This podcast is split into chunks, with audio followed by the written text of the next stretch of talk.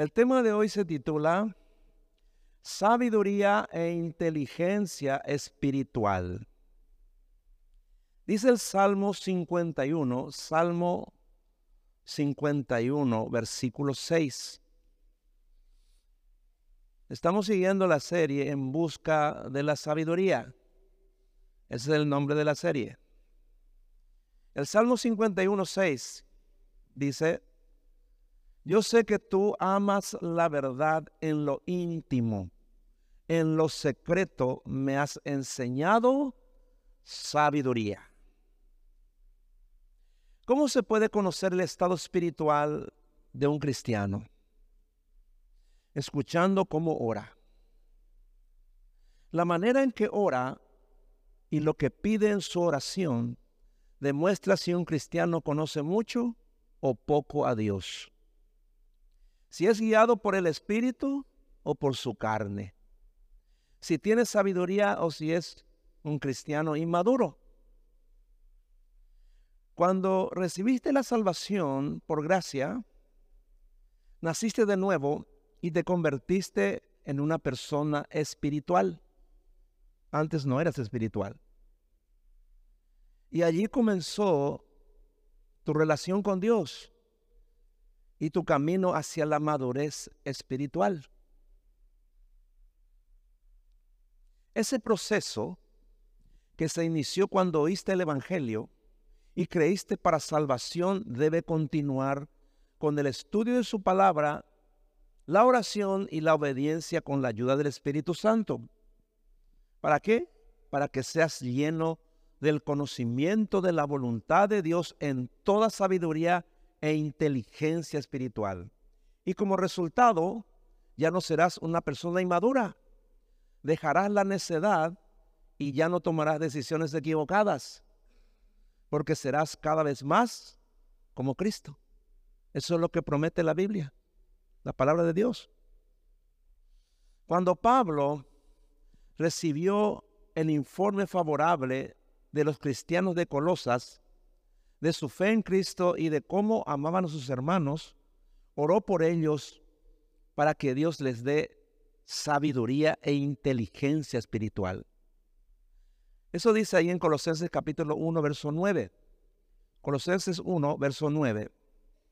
Dice Pablo, por eso nosotros desde el día en que lo supimos, no cesamos de orar por ustedes y de pedir que Dios los llene del conocimiento de su voluntad en toda sabiduría e inteligencia espiritual. Ahora, se supone que todos los cristianos saben orar. Y se supone que cuando oran todos hablan con Dios.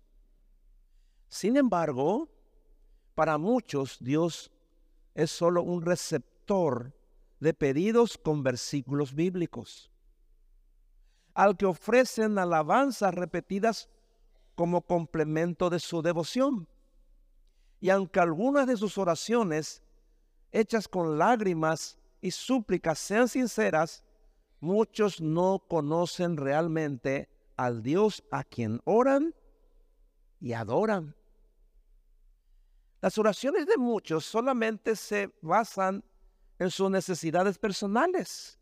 Dios bendíceme, Dios ayúdame, Dios necesito esto, necesito aquello, Dios sáname, Dios hace esto, Dios hace aquello, en el nombre de Jesús, ¿no? Y, y por ahí terminan sus oraciones. los que oran así realmente nunca han conocido a Dios, no tienen una relación real con Él. Ahora, es comprensible que las oraciones de un recién convertido, de alguien que recién conoce a Dios, sean hechas de esa manera, sean hechas con torpeza, con mucha ignorancia de la voluntad de Dios y se parezcan más bien a la forma en que un niño pequeño habla con su papá. Pero con los años o con el paso del tiempo, a medida que va creciendo en la fe, se espera que un creyente madure en su relación con Dios y que esa madurez se manifieste en la forma de orar, en la forma en que él o ella se comunican con Dios. y también en el cambio de su conducta, en la forma en que piensa. Pero la triste verdad es que son muchos los cristianos que se estancan y no tienen sabiduría, no maduran. Entonces, tu oración y tu conducta revelan cuánto conoces a Dios. Cuanto más conocimiento tienes de su palabra y cuantas más sabiduría e inteligencia has adquirido a través de los años de comunión con Él, ah, eso significa que has crecido en el conocimiento de su palabra. Entonces, como resultado, más rica y profunda será tu relación con el Padre y más te parecerás a Él en el sentido de tu sabiduría. Dios es un Dios sabio, o sea, todos sabemos eso, ¿no? Entonces tu mayor riqueza es tener la sabiduría del Padre. Eso no tiene precio, hermano. Entonces nunca más te equivocas. ¿Me entiendes? Es por eso que es tan importante crecer en el conocimiento de Dios y en el conocimiento de, su voluntad. Ahora, también sabes una cosa, sabes cuando, cuando ya tienes una relación con Dios, sabes que cuando oras entras en la presencia misma de Dios Todopoderoso, entras con debilidad, tal vez entras con problemas, pero al salir de su presencia, sales fortalecido en poder. Eso debe ocurrir siempre. Sabes que cuando oras, entras como alguien ignorante en la presencia del Dios omnisciente. El Dios que todo lo sabe, ¿no? Y sales de allí lleno de sabiduría y con la respuesta a cada una de tus necesidades. Cuando oras en cualquier parte, en cualquier lugar y en cualquier hora, lo haces siempre ante el Dios omnipresente, es decir, ante el Dios que está en todo lugar al mismo tiempo, ¿no? Es decir, si tú estás caminando, estás manejando, está, y oras, Dios está allí. Dios siempre está allí. Dios está en todas partes, hermanos. ¿Me entiendes? Ese es el conocimiento que uno tiene de Dios a través de la comunión con Él. Por esa razón irrefutable, es imposible que un cristiano que conoce a su Dios íntimamente y que habla con Él diariamente, siga siendo un necio y una persona inmadura. La presencia de Dios en nuestras vidas por el conocimiento de su palabra, debe necesariamente hacernos maduros espiritualmente, llenos de sabiduría e inteligencia espiritual para su gloria. Por eso Él es digno de adoración, por eso le adoramos, porque su presencia en medio nuestro, en, nuestras vidas, es algo que no tiene, no, es algo inexplicable y también es algo tan grande que no que no tiene precio, hermano. Por eso dice Pablo ah, como una adoración en 1 Timoteo capítulo 1, verso 17. 1 Timoteo 1, 17 dice, por tanto, al Rey de los siglos, inmortal, invisible, al único y sabio Dios, sea honor y gloria por los siglos de los siglos. Amén. Por otro lado, después de entender todo esto, tenemos que entender también que por falta de sabiduría vienen las equivocaciones y muchos problemas a la vida de las personas. Una persona, quiero hacer una comparación, una persona, ah, ¿para qué va a la universidad? ¿Para qué procura crecer en el, en el conocimiento de una profesión, ¿no? Una persona va a la universidad para capacitarse, para tener una profesión, y para ello debe estudiar varios años. Y eso requiere esfuerzo y disciplina hasta, hasta obtener el título y después poner en práctica lo aprendido para prosperar, sustentar su vida y a su familia. La vida cristiana es similar. Venimos a la iglesia para prosperar con Dios. Venimos a la iglesia para conocer a Dios. Estudiamos la Biblia para entender su voluntad y oramos para que nos ayude a obedecer. Eso requiere esfuerzo y disciplina, pero a cambio recibimos sabiduría y poder para todo. Así como en el mundo, hay muchas personas ignorantes por falta de estudio y preparación que viven en la mediocridad y muchas veces en la miseria y con muchas necesidades. También en las iglesias hay muchos cristianos ignorantes e inmaduros porque no estudian la palabra. En consecuencia, sus oraciones no son oídas porque no conocen la voluntad de Dios ni pueden obedecer. Esa es la razón por la que muchos oran y Dios no les contesta. Repito, Dios es un Dios sabio. Tus oraciones deben ser sabias, dirigidas con sabiduría. De lo contrario, es una ofensa para Dios. Conoces su palabra y oras como un niño, como una persona inmadura. ¿Cómo es que Dios va a contestar tu oración así? Ese es el problema de muchos. Dice en Proverbios 28, 9. Proverbios 28, 9 dice, el que no presta atención a las enseñanzas de Dios hace que Dios no soporte sus oraciones. Fíjese, ahí lo está diciendo. El que no estudia la palabra, el que no hace caso, dice, de las enseñanzas de Dios, hace que Dios no soporte sus oraciones. El mismo pasaje en la traducción lenguaje actual dice así, Dios rechaza las oraciones de los que no lo obedecen. ¿Me entiende? Es por eso que estudias la palabra de Dios, para poder obedecer. Si tú estudias la palabra para, para, para poder obedecer y oras, Dios contesta tus oraciones. Ahí lo dice. Por eso no puedes evitar ni solucionar muchos de tus problemas. No puedes mejorar tu matrimonio, ni la relación con tus hijos, ni los hijos con los padres. Por eso tienes que soportar problemas económicos o laborales por mucho tiempo. O nunca los solucionas.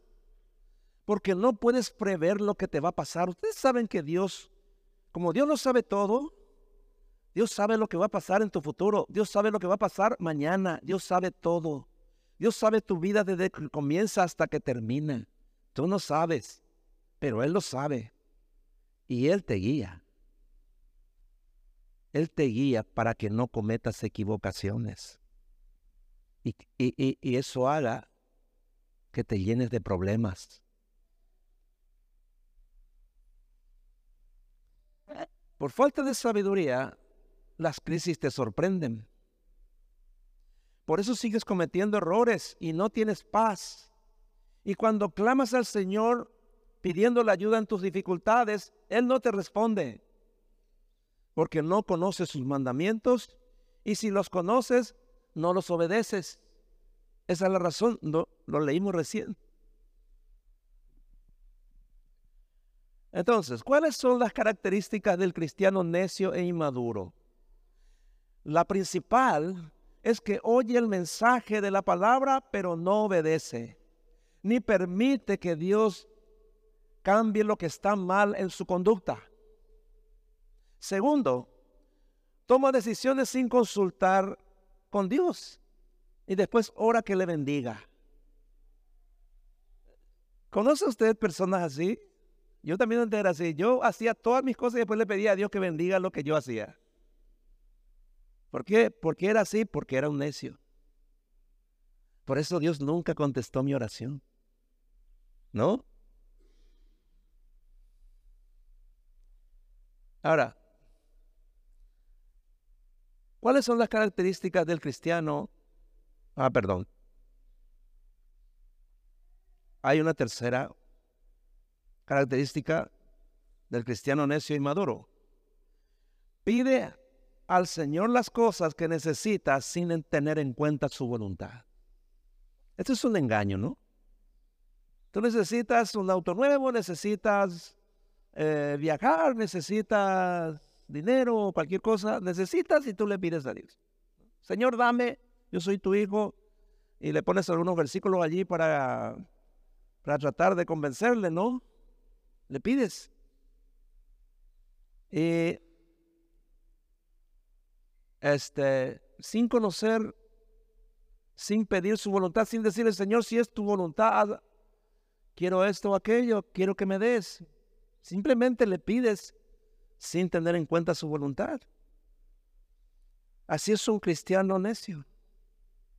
Y cuarto, ah,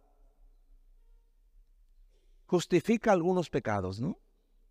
Como el no perdonar, hablar mal de otros, participar de fiestas y borracheras, mentir, etcétera. Justifica, ¿no? Entonces uno dice, no, pero no es tan malo, todo el mundo miente, así que yo miento de vez en cuando nomás. ¿O qué tanto? ¿Qué, qué? Dios no se va a enojar porque, porque me emborracho de vez en cuando. O cosas por el estilo. Y viven así su vida cristiana. Y Dios nunca escucha sus oraciones. Nunca. En cambio, el cristiano que es sabio e inteligente se caracteriza principalmente porque oye la palabra para obedecerla cambia todas aquellas cosas de su conducta que no le agradan a Dios. Entonces Dios oye sus oraciones. Dios inmediatamente, las veces que ora, Dios enseguida contesta.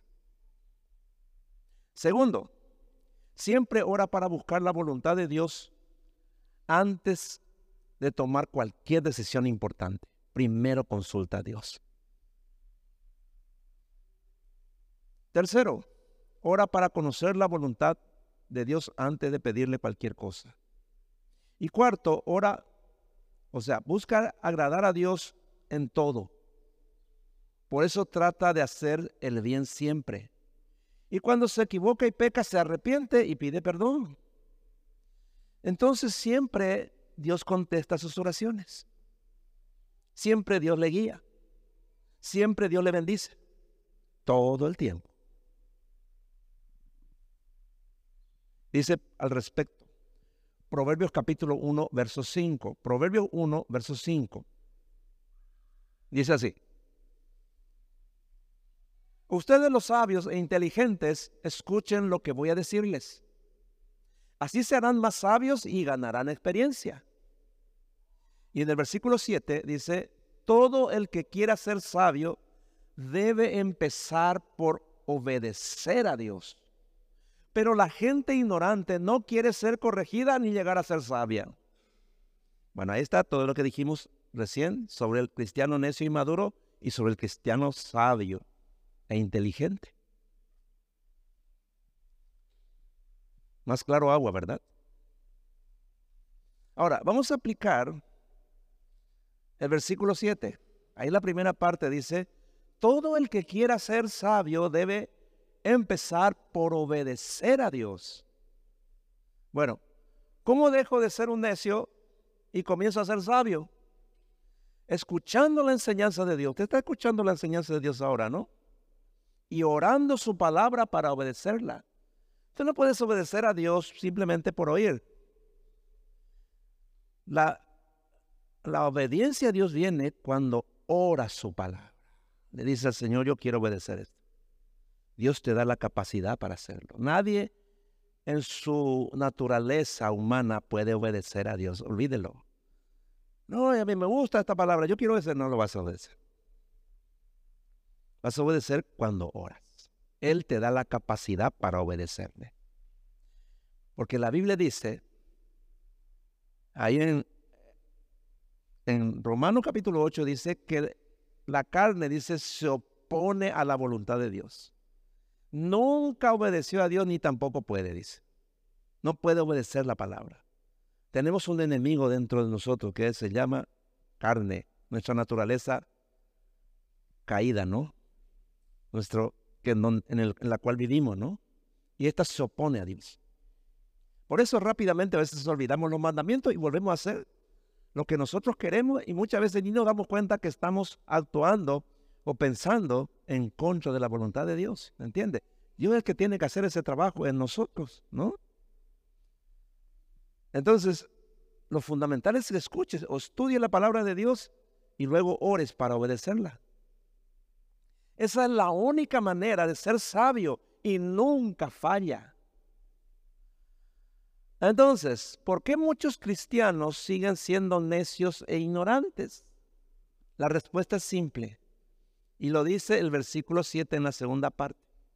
Pero la gente ignorante no quiere ser corregida ni llegar a ser sabia. Ahí está.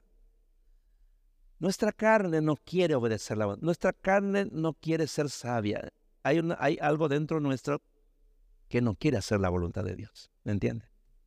Y es una lucha. Entonces, si usted no es sabio, si usted no es sabia, es porque no quiere. Porque no permite que Dios corrija sus pensamientos errados ni su conducta equivocada. Esa es la razón por la que no tiene sabiduría ni inteligencia espiritual. Es por eso que sigue dando problemas y recibiendo problemas. Porque no entiende o no quiere entender que si usted no cambia, nada en su vida cambiará. Y todo seguirá igual o peor.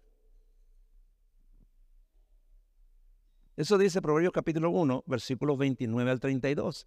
Fíjense lo que dice allí. Proverbios capítulo 1, versículos 29 al 32. Le voy a leer en la traducción lenguaje actual. Dice, dice lo siguiente. Ustedes no quieren aprender ni obedecer a Dios. No siguen mis consejos ni aceptan mis enseñanzas. Por eso recibirán su merecido. Tendrán problemas de sobra. Sufrirán las consecuencias de sus malas decisiones y de su mala conducta. Acabarán siendo destruidos por su necedad y por su poca atención. Ahí lo dice, hermano. Es, es demasiado claro, ¿verdad? Ahí está la causa de muchos de nuestros problemas, de muchos de tus problemas y de nuestros problemas del futuro también. Ahí está. Ahora, vean ustedes el resultado de entender la voluntad de Dios y de obedecerla. Dice el versículo 33 de Proverbios 1. Dice así. Pero los que me hagan caso vivirán tranquilos y en paz y no tendrán miedo del mal. Fíjense que esta es una promesa de Dios. ¿eh? Es una promesa. Y esto es lo que producen la sabiduría y la inteligencia espiritual, que no son iguales a la inteligencia y sabiduría del mundo. ¿eh? No es igual, ¿eh? Ahora, espero que hayan entendido y que eso les lleve a buscar la sabiduría. De lo contrario, voy a tener que decirles lo mismo que dijo que le dijo Pablo a los Gálatas. Allá en Gálatas 4:11, a Pablo, eh, un poco desanimado tal vez le dice así a los Gálatas. Mucho me temo que mi trabajo entre ustedes no haya servido de nada, le decía. Porque los Gálatas volvieron otra vez a las costumbres antiguas, a obedecer la ley. Entonces Pablo se quedó y dice, ¿cómo van a ser ustedes así? Le dice. Me temo que he trabajado en vano con ustedes. ¿Cómo se aplica la sabiduría y la inteligencia espiritual a nuestra vida práctica? A la vida práctica. Esto es importante. Vamos a leer otra vez Colosenses capítulo 1, verso 9. Colosenses capítulo 1, verso 9.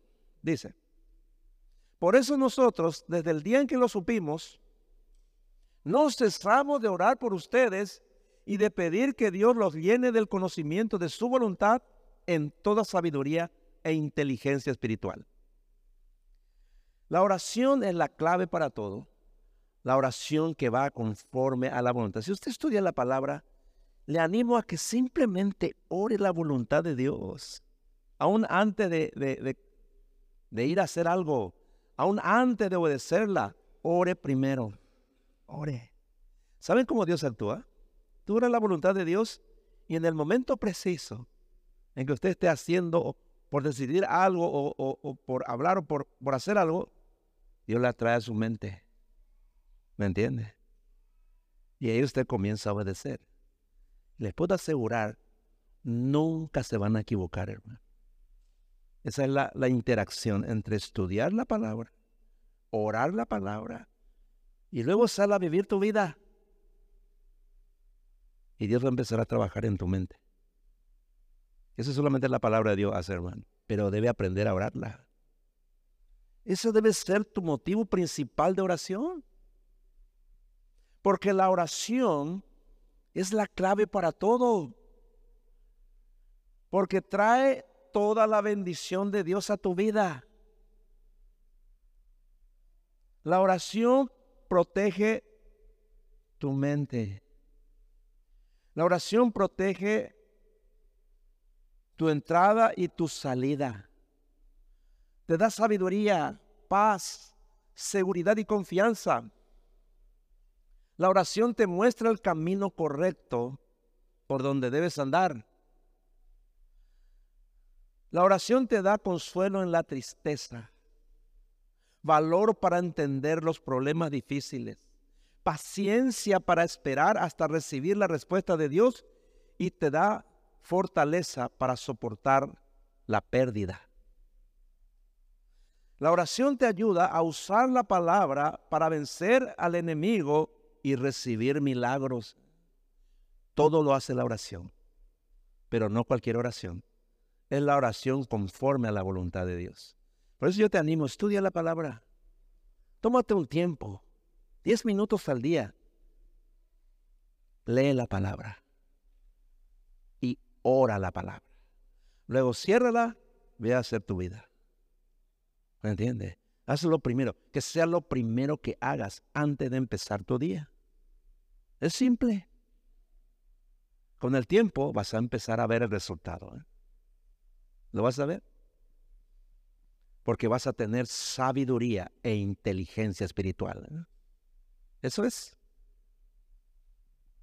Entonces, la oración lo primero que hace es transformar tu manera equivocada de pensar.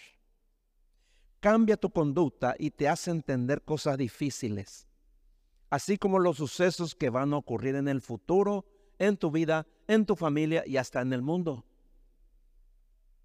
Como dice en Jeremías capítulo 33, versículos 2 y 3.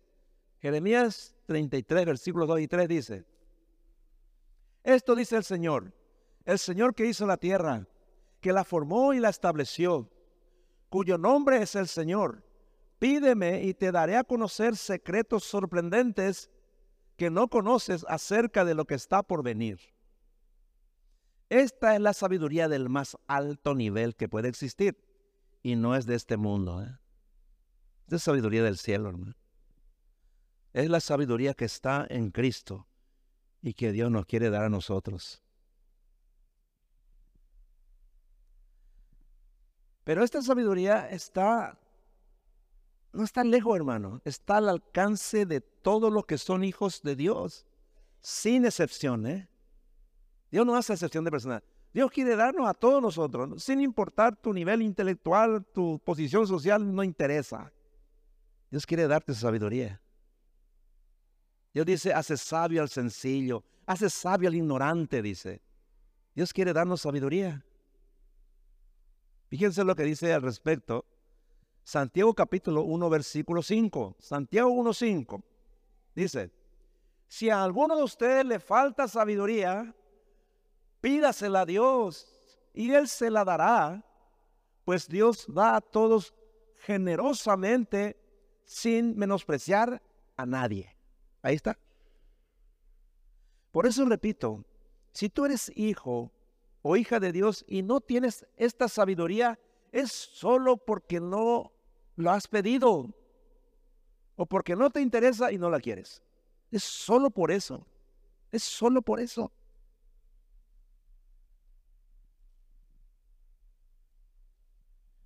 Muchas veces a nosotros nos parece bien algo. Dice la Biblia, hay camino que al hombre le parece derecho, pero su fin es camino de muerte. Vieron que nosotros tenemos esta característica, ¿no? Todos nosotros, ¿no? Tenemos buenas ideas, brillantes ideas. Eh, queremos tomar decisiones, ¿no? Que nos parecen justas. Hacemos muchas cosas según nuestro entender, ¿no? Por eso es que muchas veces nos equivocamos, ¿verdad? Y metemos la pata. Porque parecía muy bueno. La idea parecía genial, ¿verdad? Pero no es así. A veces sale bien, a veces sale mal, ¿eh? Y a veces sale muy mal, ¿eh? Entonces consulta con Dios, hermano. Dios es más sabio que... Es más, él es más sabio que vos, ¿eh? Él es más sabio, ¿o no? ¿Me entiendes? Consulta con Él, hermano. Aunque tu idea parezca algo tremendamente... No. Y consulta con Dios antes, cuando, cuando tus sentimientos comienzan a dominarte, ¿no? Consulta con Dios. Siempre a veces, me estaba diciendo una persona. Entonces, eh, me, me, me, ofendieron mucho en mi trabajo, me, me, me, denigraron, me, y me dice, yo voy a salir del trabajo, me Y tener otro trabajo, no, pero no aguanto más, me En serio. Tener hijos, una esposa. Tener cuenta, ¿verdad? Si tengo. ¿Y qué va a hacer? No, y vamos a arreglarnos con mi esposa, trabaja luego, me le dije, qué? anda, tranquilízate, pedirle perdón a Dios. Y mañana vamos a hablar. Y va a tomar una decisión así a la apurada, ¿no? Y muchas veces la gente es así, No piensa. Es una característica del ser humano. ¿eh? Actúa y después piensa. Especialmente cuando tiene problemas emocionales, cuando está enojado, furioso, ¿no? La persona sabia nunca actúa de esa manera. Usted tiene sabiduría, usted tiene dominio propio. ¿Me entiende? Usted nunca más va a, tomar una decisión guiado por sus emociones. Y le voy a mostrar el domingo cuando venga cómo el diablo maneja las emociones de la gente, hermano. le voy a mostrar con la Biblia, hermano. Y lo va a ver. Y se va a sentir identificado o identificada con eso.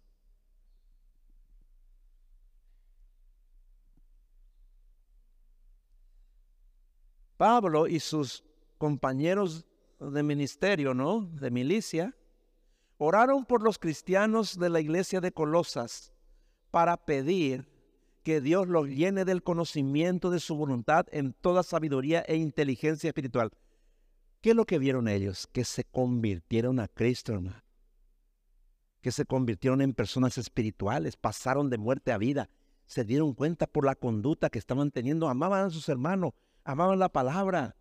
Dijo, no, ahora voy, a, ahora voy a orar por. Vamos a orar por ellos, digo, para que Dios les llene del conocimiento de su voluntad en, en toda sabiduría e inteligencia espiritual.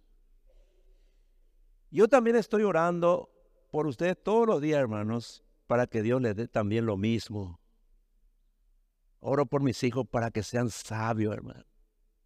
De lo contrario, hermano, van a cometer muchas equivocaciones en la vida. Oro así por ellos. Oro por ustedes, hermano.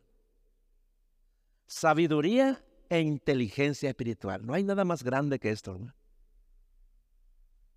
Sabiduría e inteligencia espiritual para qué? Dice ahí en Colosenses 1.10, estamos allí en Colosenses, ¿no? Colosenses capítulo 1, verso 10 dice, ¿para qué Pablo pidió sabiduría e inteligencia espiritual a, para la vida de los colosenses.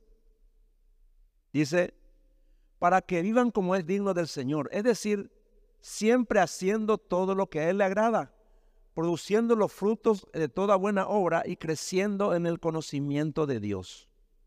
Este es el propósito de Dios. Para eso Él quiere darte sabiduría, su sabiduría, ¿no? E inteligencia espiritual. Para que vivas de acuerdo con lo que Él quiere. Para agradarle haciendo toda clase de buenas acciones y para que aumentes tu conocimiento espiritual. Para eso es.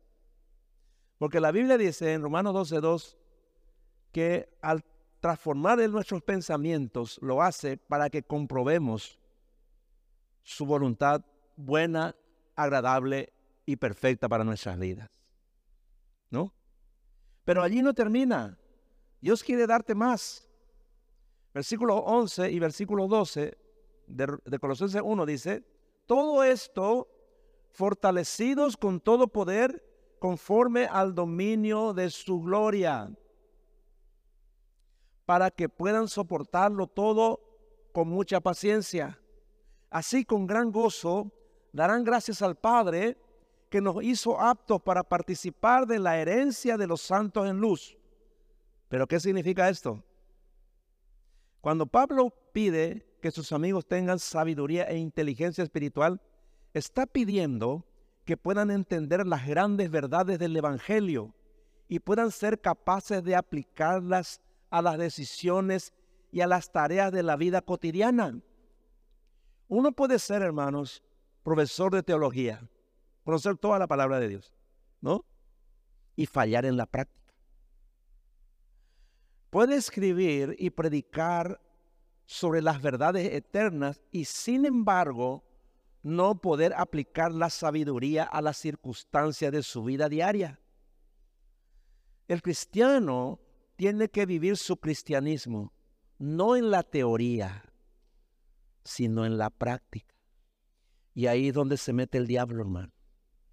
Puedes conocer, tener buen conocimiento de la Biblia. ¿Qué es lo que hace el diablo? Impide que, que lo pongas en práctica. Lo que hace el diablo es manipular tus emociones sin que vos te des cuenta. Ese es un poder que es el poder del diablo, hermano. Por eso es que hay muchos cristianos que se equivocan todo el tiempo. No pueden poner en práctica las enseñanzas de la palabra. Entonces, este conocimiento de la voluntad de Dios que está aquí en su palabra, ¿no? Y esta sabiduría deben guiarnos a la conducta correcta, a tomar decisiones correctas. Pablo pide que sus amigos se conduzcan de tal manera que agraden a Dios. No hay nada en el mundo más práctico que la oración. ¿Cómo obedecemos? Pues orando. Decirle a Dios, yo quiero obedecer esto, quiero tomar buena decisión en esta o en esta con esta otra cosa que necesito hacer. Simple. La oración y la acción van de la mano. Oramos no para eludir las responsabilidades de la vida, sino para cumplirlas. Sea como sea y sea lo que sea. Y para esto necesitamos poder. Por eso Pablo pide que sus amigos sean fortalecidos con el poder de Dios. El gran problema de la vida no es saber lo que tenemos que hacer, sino hacerlo. Muchas veces sabemos, pero no hacemos. Ahí está el fracaso.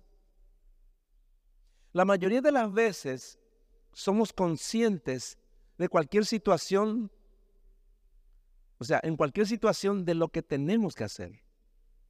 Lo difícil es poner ese conocimiento en acción. Lo que necesitamos para ello es poder.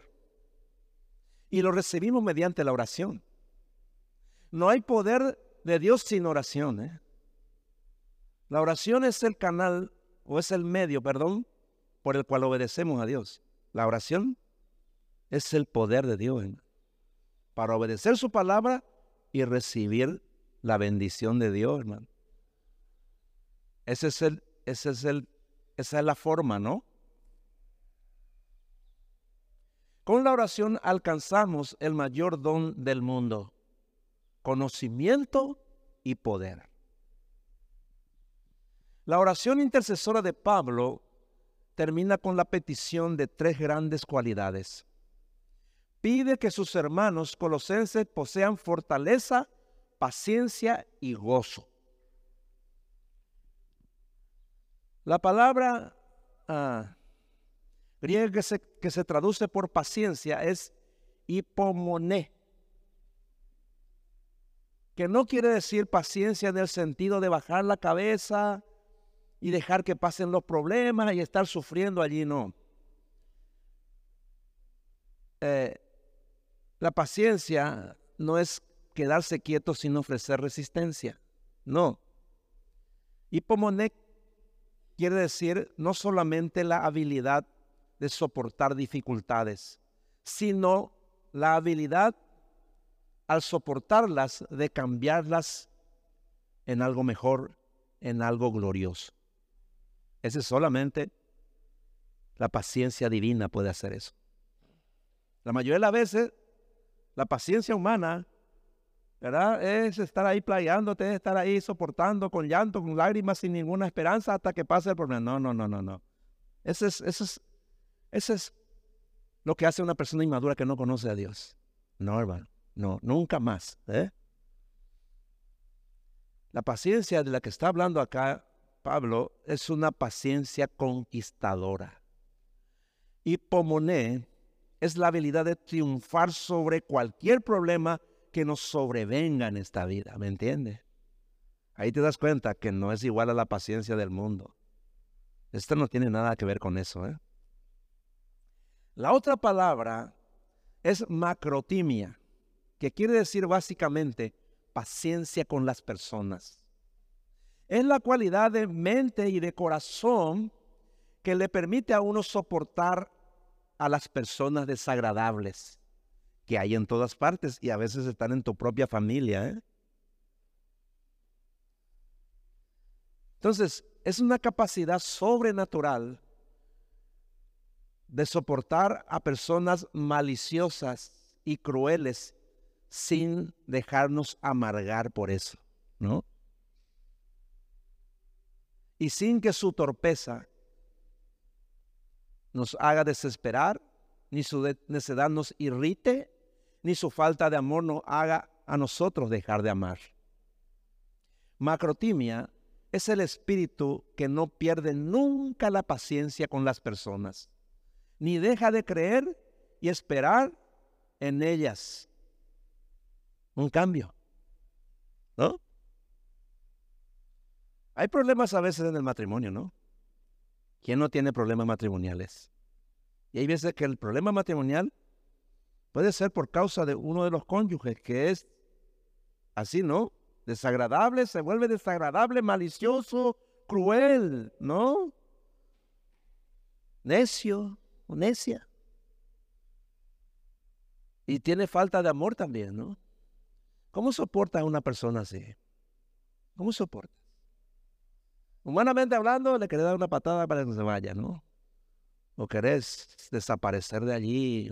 Bueno, esos son los sentimientos humanos, ¿no? O te pones de víctima y tratar de soportar eso para ver si de repente por ahí no cambia. No, no, no, no. Una persona que comienza a cambiar, o sea, comienza a tener ese tipo de conducta en una relación, nunca más va a cambiar. Olvídalo. Pero ¿qué pasa con la paciencia de Dios? Cuando tú oras y le dices, yo quiero esta paciencia. Entonces, tú empiezas a soportar a esa persona sin que te altere tu mente, tu vida, tus sentimientos. ¿Me entiende? Usted cada vez se vuelve más fuerte, ¿no? Usted sigue haciendo su vida normal, cuidando a sus hijos, trabajando, no le afecta, ¿me entiende? Le soporta, pero no, no le afecta su vida. Bueno, ese es el poder de Dios, hermano. Ese es el poder de Dios. Por eso es que la gente cuando hay un problema ya se quiere divorciar, ya se quiere separar, ya quiere hacer cualquier cosa. No, ¿me entiende? Ese es poder de Dios, ¿eh? Y es el poder que cambia al otro, ¿eh? O a la otra. Ahí está o con los hijos también. Puede A ver, hijos rebeldes, hijos, están sacando canas verdes, ¿no? También. Soportar sin ser débil.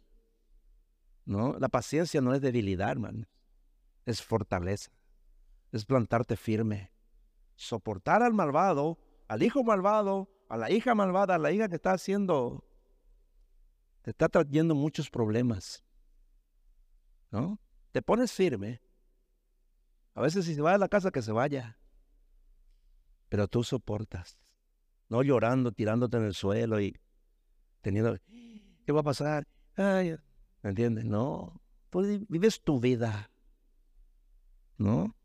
Soportas con paciencia, sin amargarte, sin maldecir, sin ah, estar enojándote y mandando a la China o, amenazándole. No, no, no, no, no. No se hace eso. Eso es, eso es macrotimia, ¿no? Es macrotimia. Es soportar a veces a un jefe que está, que te, hace la vida imposible en el trabajo. Permanece. Sigues haciendo el trabajo. No te quiere, te hace la vida imposible, pero tú permaneces. ¿no? Soportas. Con fe, soportas con valentía y no te altera la vida, hermano. No te altera. Ahí te puede crear angustia en el trabajo, pero al salir vives tu vida. No afectas a tu familia, no afecta, digamos, tu vida misma, no afecta. Ese es, ese es macrotimia, ese es el poder de Dios, hermano. Eso no es humano. Pero cuando ora, Dios te lo da. Y te conviene. Porque va a haber muchas situaciones en tu vida en que vas a necesitar esta paciencia. Para no perder cosas importantes en tu vida. Es así. Entonces, así es que Pablo pide para sus amigos hipomoné, la fortaleza que no se deja dominar en ninguna situación y macrotimia, la paciencia que ninguna persona puede derrotar. Pide que los cristianos sean tales que ningún problema pueda derrotar su fuerza y ningún ser humano pueda derrotar su amor.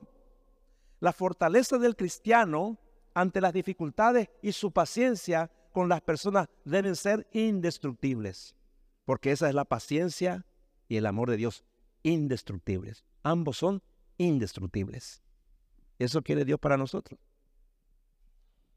Además de esto, finalmente, pide gozo. La vida cristiana, hermano, no es una triste pelea contra los problemas y las personas, sino una actitud positiva y llena de esperanza ante la vida. El gozo cristiano se mantiene en cualquier circunstancia, en cualquier circunstancia. Si el gozo no tiene sus raíces en el suelo del sufrimiento, en la tierra del sufrimiento, entonces es superficial y dura muy poco. Es fácil estar feliz cuando las cosas nos van bien, ¿verdad? Pero el gozo cristiano es algo que no pueden ahogar ninguna de las dificultades y problemas de la vida, ¿me entiende? Ninguna. Nunca. Cuando usted experimenta este gozo, ¿verdad? Usted lo tiene, esté bien o esté mal. Esté en conflictos en su matrimonio, con su hijo, en su trabajo, en su negocio, en su empresa. ¿Verdad? Nada puede quitarle este gozo, nada. No es algo que usted se ríe todo de balde. No, no, no. Es un gozo que tiene que ver con el optimismo hacia la vida. ¿No? Ese gozo que permanece en tu corazón es lo que impide que la tristeza te mate, que la tristeza haga que tomes malas decisiones, que la tristeza o la amargura te cambien. ¿Me entienden? Ese gozo está allí le sigues tratando bien a las personas, sigues trabajando como, normalmente como cualquiera. No es que la gente te vea ahí todo destruido, todo lo así arrastrándote, no. Tus hijos no van a ver eso en ti. Tienes un gran problema adentro. Pero ellos no pueden ver eso. En tu conducta, en tu semblante, no lo pueden ver. ¿Me entiendes? Ese es el gozo, ¿no?